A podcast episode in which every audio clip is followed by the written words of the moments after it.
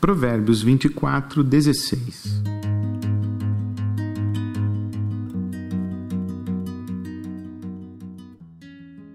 Ainda que o justo tropece sete vezes, voltará a se levantar, mas uma só calamidade é suficiente para derrubar o perverso.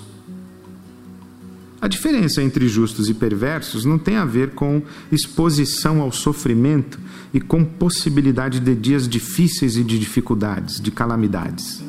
Tanto as pessoas justas quanto as perversas estão sujeitas às mesmas contingências da vida.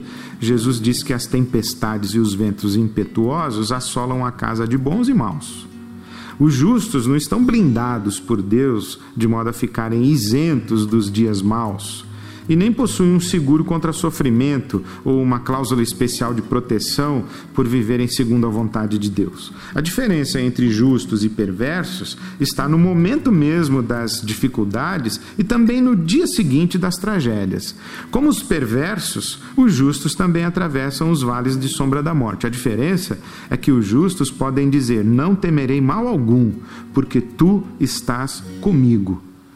Os justos enfrentam chuvas e tempestades acompanhados por Deus.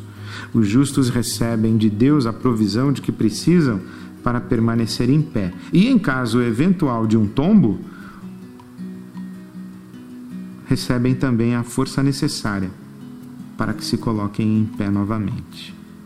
As pessoas que andam com Deus e que Deus anda com elas são como os sábios que construíram sua casa sobre a rocha tem alicerce seguro para enfrentar os ônus que o direito de viver impõe. Deus jamais as deixa sós.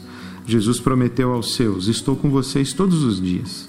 A presença do bom pastor faz toda a diferença. Esse é mais um provérbio sobreviver, porque viver é mais que sobreviver.